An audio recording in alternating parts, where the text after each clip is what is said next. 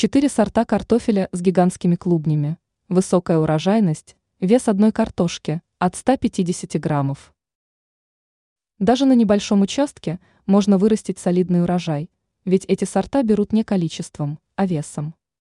Есть несколько сортов картофеля, у которых вес клубней в среднем составляет около 200-250 года. Чтобы приготовить тарелку вкусных драников, хватит всего 2-3 таких картофелин. Эксперт сетевого издания «Тут новости» агроном Анастасия Коврижных назвала сорта, на которые стоит обратить внимание. Родриго. Сорт устойчив ко многим заболеваниям. Урожай можно собирать примерно через 70-85 дней после посадки. Клубни у Родриго овально-круглые с красной кожурой, а средний вес составляет 200 граммов. Однако попадаются экземпляры, которые весят более 500 граммов. Тулеевский. После появления всходов до сбора урожая остается примерно 50-60 дней.